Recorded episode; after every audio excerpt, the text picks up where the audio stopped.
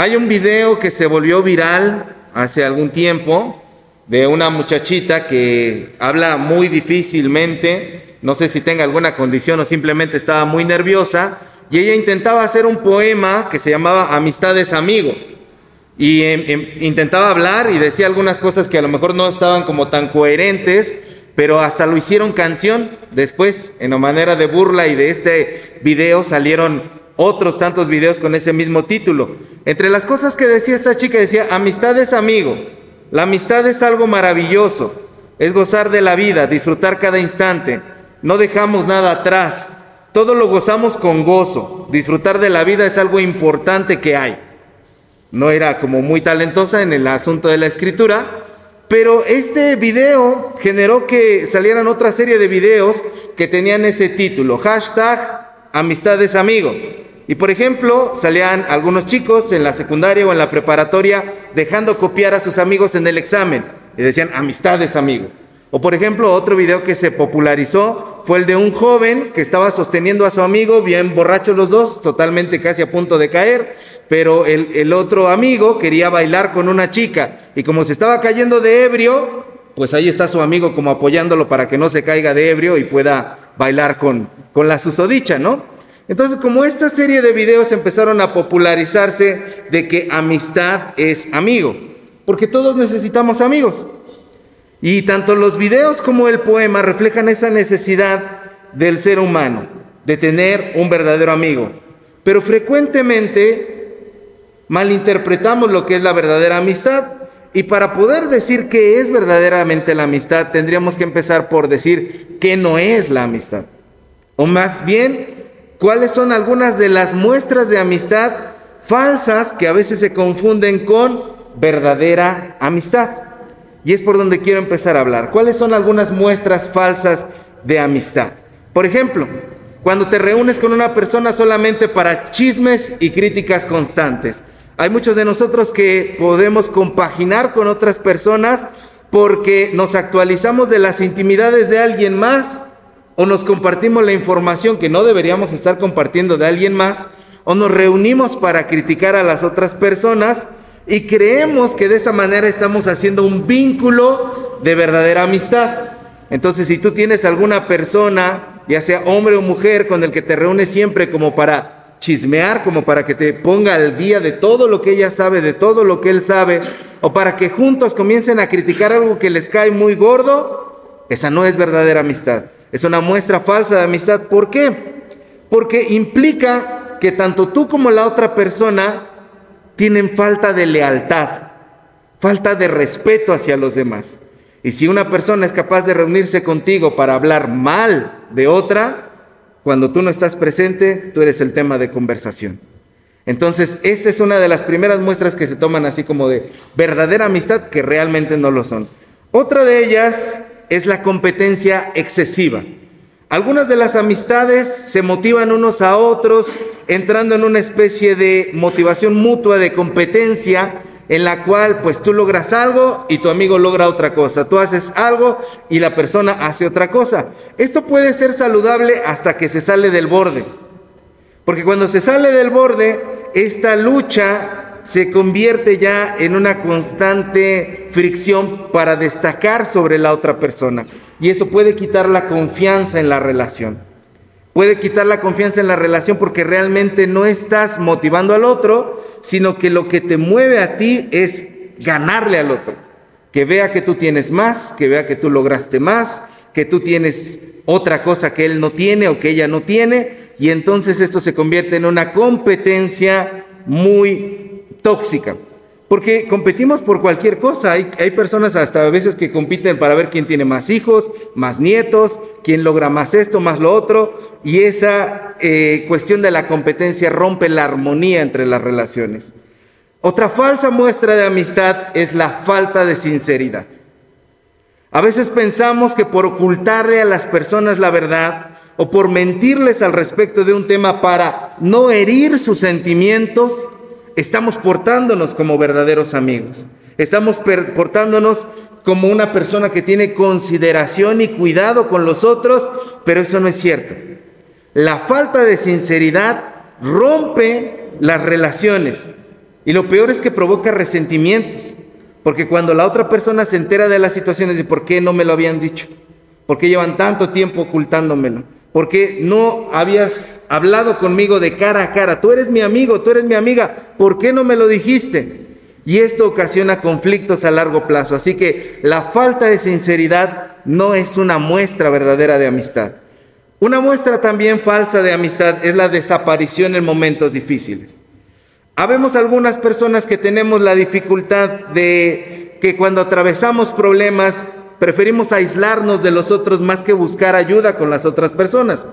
Entonces algunos de nosotros podemos pensar que darle su espacio a la otra persona es una muestra de amistad y en realidad no le estamos dando su espacio, sino que nos estamos alejando totalmente de él o de ella. Y esto es muy importante distinguirlo porque la verdadera amistad implica estar presente hasta en los momentos más difíciles. No se trata de que te vayas, no se trata de que te ausentes, se trata de que puedas hacerle saber a la otra persona, aquí estoy para cuando tú lo necesites. Sé que tu personalidad no te deja, como en estos momentos, acercarte mucho a la gente, pero yo quiero que tú sepas que aquí estoy. Y en cambio, lo otro es como alejarse totalmente de la otra persona.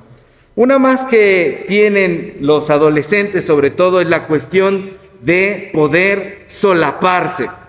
Una muestra de falsa amistad es como que te solapas en todas las formas posibles. Y está bien que puedas encontrar complicidad con una persona, pero cuando tienes un amigo o una amiga que pasa todas las cosas que tú haces sin decirte que estás haciendo mal, eso es una muestra de falsa amistad. Aquí podemos preguntarnos entonces, ¿qué sí es una verdadera amistad? Y el pasaje que leemos hoy en el Evangelio de Juan, capítulo 15, nos dice que la amistad es una muestra en la cual nosotros podemos compartir el amor con que Dios nos ha amado. Jesucristo mismo está diciendo que Él nos considera sus amigos y que nos manda que nosotros amemos como Él nos ha amado. Eso significa que nosotros también tenemos que saber mostrarnos amigos con las otras personas. E incluso va más allá. Dice que no hay mayor amor que el que da su vida por sus amigos. Y aquí uno podría decir, ah, chis, ¿cómo voy a dar la vida por mis amigos? ¿Verdad? Jesús sí lo hizo. Jesús entregó en la cruz, murió por todos nosotros y de esa manera nos dio la muestra de amor más grande. Pero como seres humanos nos cuesta. Por ahí hay un video en donde salen a las calles a preguntarle a las personas, por ejemplo, le preguntan a las mujeres, y esto está en el video, ¿eh? no es que esté en contra de las mujeres, pero le preguntan a las mujeres, ¿qué preferirías tú en caso de guerra? ¿Que se muriera tu esposo o que te murieras tú? Y el 100% de las mujeres dicen que se muera mi esposo. Todas dicen que se muera mi esposo. Y van con los esposos y le preguntan, ¿qué preferirías? ¿Que se muera tu esposa o que te mueras tú? Y el 100% de los hombres en ese video dijeron que me muera yo. Entonces, es difícil para el ser humano a veces la cuestión de poder dar la vida. Claro, habrá que ver a la hora de los hechos, ¿verdad? Que si no corren para aquí o corren para allá. Pero para nosotros es difícil dar la vida. Una madre está más dispuesta a dar la vida por sus hijos que por su pareja, lo cual no debería ser así. Pero la pareja, en el caso del hombre, está más dispuesta a dar la vida por la pareja que por los hijos, lo cual tampoco debería ser así. Implica que como seres humanos nos cuesta trabajo dar la vida. Por eso cuando Jesús plantea la situación de que el amor más grande es dar la vida por los amigos, podemos preguntarnos, ¿y cómo puedo yo dar la vida por los otros? No implica necesariamente que te maten. Hay algunas muestras de verdadera amistad a través de las cuales tú puedes dar la vida. Yo creo que la primera de ellas es mostrar apoyo incondicional. Significa que tú estás dispuesto a sacrificar tiempo, recursos, energía por el bienestar de tu amigo o de tu amiga. Puede implicar que en el momento de más dificultad tú estés allí con él, con ella, hombro a hombro. Y a veces significa sacrificar tus propias comodidades. Y para la historia de vida de esa persona, si tú sacrificaste tiempo, si ese día no fuiste a trabajar, si tú invertiste recursos en esa persona, si tú te esmeraste en esa persona, puede ser significativo de por vida. Es algo que nunca se le va a olvidar. Entonces, por ejemplo, si alguien está atravesando una enfermedad grave y tú eres el primero en decir, vamos a juntar para el tratamiento médico de esta persona. Es más, vamos a hacer una kermés, vamos a hacer esto, vamos a hacer aquello, para recaudar fondos entre amigos y familiares, es algo que a la persona no se le va a olvidar jamás. Ahí es cuando tú muestras verdaderamente que estás dando la vida. O por ejemplo, si tienes un amigo o una amiga que está luchando con depresión, que está luchando con ansiedad, y todos a lo mejor conocemos a personas que saben que tienen que ir a apoyo terapéutico, a apoyo con especialistas, pero no quieren, no quieren, se niegan a ir. Y, si tú estás ahí para con esas personas y te comprometes, vamos, yo te acompaño, yo voy a invertir tiempo, yo voy a ir contigo a las citas médicas, yo voy a ir contigo a la terapia, te espero allá afuera, en el momento en el que tú estás impulsando a esa persona para que pueda sanar, a esa persona jamás se le va a olvidar. El apoyo incondicional es la primera forma en que podemos mostrar dar la vida por los amigos. Otra de las formas en las que podemos dar la vida por los amigos es la promoción y la defensa. Hay maneras poderosas de mostrar cómo damos la vida por esos amigos. Hay personas que son injustamente criticadas. Todos tenemos a lo mejor un amigo, una amiga, un conocido que está siendo injustamente tratado por los, por los demás, en lo social, en lo familiar, en lo laboral. Hay personas que a diario sufren injusticias y si nosotros nos comprometemos a poder alzar la voz por estas personas, también es una forma en que podemos darles nuestra vida. Por ejemplo, si alguien de tus conocidos, alguien de tu trabajo, hay rumores sobre esa persona y todo el tiempo los demás están diciendo cosas sobre la otra persona y tú te paras en medio y hablas con las personas para aclarar la situación y decirles, hey, dejen de hablar de mi amigo, dejen de hablar de mi amiga. Esas cosas que ustedes están diciendo, en primero, no es bueno que ustedes estén hablando de esa manera y en segundo, no son ciertas. Y aun si fueran ciertas, ustedes no tienen por qué estar hablando a espaldas de la otra persona. Y a veces muchos de nosotros, en lugar de sumarnos a la defensa de estas personas, somos de los primeros que dicen, ah, y yo también me sé otro dato, ¿eh? Ustedes no están tomando en cuenta esto, ustedes no se saben aquella, y entonces le echas más leña al fuego. Hoy en día, por ejemplo, también se da la situación de que hay personas que son duramente criticadas en redes sociales por sus preferencias sexuales, por las cuestiones ideológicas que tienen, por alguna cuestión familiar. Y entonces cuando la persona sube una publicación, sube una foto, todo mundo va a tirarle ahí odio. Como dice la chaviza, le tiran hate. Le tiran hate es odio en inglés. Le tiran hate, le tiran odio a esa persona y empiezan a decirle de cosas que tú lo ves y dices, pobre, pobrecito, él estaba subiendo una foto, estaba subiendo una foto, esta, esta chica, este chico, y todo el mundo empezó a decirle de cosas horribles. Por ejemplo, los adolescentes ahora tienen una cosa que se llama las confesiones. Hay un vínculo en donde ellos ponen para que tú les comentes algo, que se supone que son mensajes secretos, y muchos de ellos abren la lista de los mensajes secretos y se encuentran con mensajes de odio de toda clase. Cuando tú te sumas a la defensa de estas personas y denuncias estas conductas y puedes compartir mensajes de inclusión, mensajes de apoyo y le haces saber a la otra persona que nada de lo que están diciendo de ella es cierto y que incluso te manifiestas públicamente para decirle a los otros, dejen de hacer y de decir estos comentarios hacia él o hacia ella, estás dándole tu vida.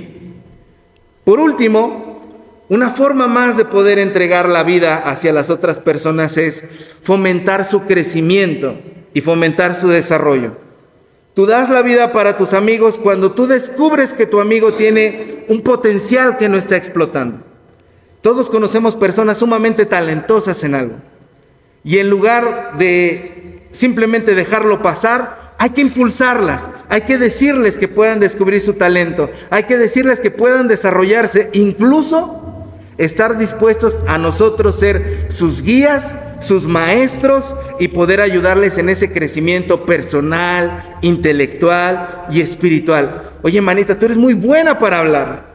¿Por qué no te inscribes a un curso de oratoria? ¿Por qué no te inscribes a un curso para saber predicar? Oye, yo veo que tú recopilas muchos datos, sabes muchos, muchas cosas, tienes buena memoria. ¿Por qué no te inscribes aquí? ¿Por qué no te inscribes allá? Siempre has tenido la inquietud de la música. Te busqué estos recursos. Te compré este instrumento. Te inscribí. Mira, te invito, vamos a un curso. A lo mejor yo no soy muy bueno, no soy muy buena, pero voy contigo con tal de que tú desarrolles ese sueño que tienes ahí sin realizar. El poder invertir en las otras personas no es un gasto, es verdaderamente una inversión a través de la cual no solamente cambias tu manera de vivir, sino que cambias la realidad de la otra persona. Cuando le abres oportunidades, cuando le hablas de panoramas que esa persona no había contemplado, cuando tú orientas a los otros a dónde podrían ir para poder desarrollar eso que siempre han querido y que tienen y que a veces por timidez, por falta de apoyo en la familia y por múltiples circunstancias no se atreven a desarrollar. Y si tú le dices a una persona, es hora de que tú puedas compartir ese talento que tú tienes al mundo, estás dándole la vida a ese amigo o a esa amiga. Lo que verdaderamente me impresiona a mí de este mensaje es algo que está en el versículo 14. Les voy a invitar a que leamos el versículo 14. Juan 15, 14. ¿Ya lo tienen? Jesucristo aquí, como decíamos, nos llama amigos. Pero este versículo tiene una clave muy importante. Dice, vosotros, o sea, ustedes, son mis amigos. ¿Qué cosa? Si hacen lo que yo les mando. Lo verdaderamente hermoso de ser un amigo es que Jesucristo dice, si ustedes hacen lo que yo les mando, si ustedes aprenden a ser amigos de las otras personas, ustedes serán verdaderamente mis amigos. Así que si hay una condicional, Jesucristo nos dice, ¿quieres que yo te considere mi amigo? Aprende a ser amigo de las otras personas. Así que, como decía la chica del poema, amistad es amigo, sí, pero amistad no solamente es amigo, amistad es también un mandamiento. Esto les mando, que se amen los unos a los otros, que sean amigos los unos de los otros. Aprendamos a ser amigos como Jesús nos ha enseñado. Amén. Pongámonos de pie, vamos a orar.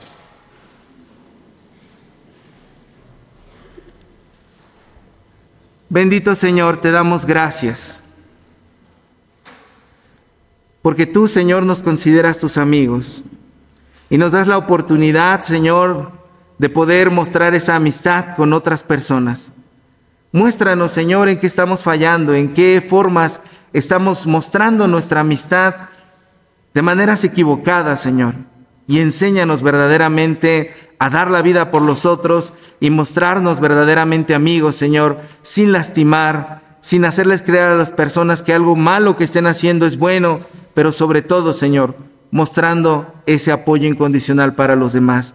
Porque tú, Señor, has dado la vida por nosotros y nos mandas a que nosotros también podamos hacerlo. Te rogamos en el nombre de Jesús que nos enseñes lo que es la verdadera amistad, ahora y siempre. Amén.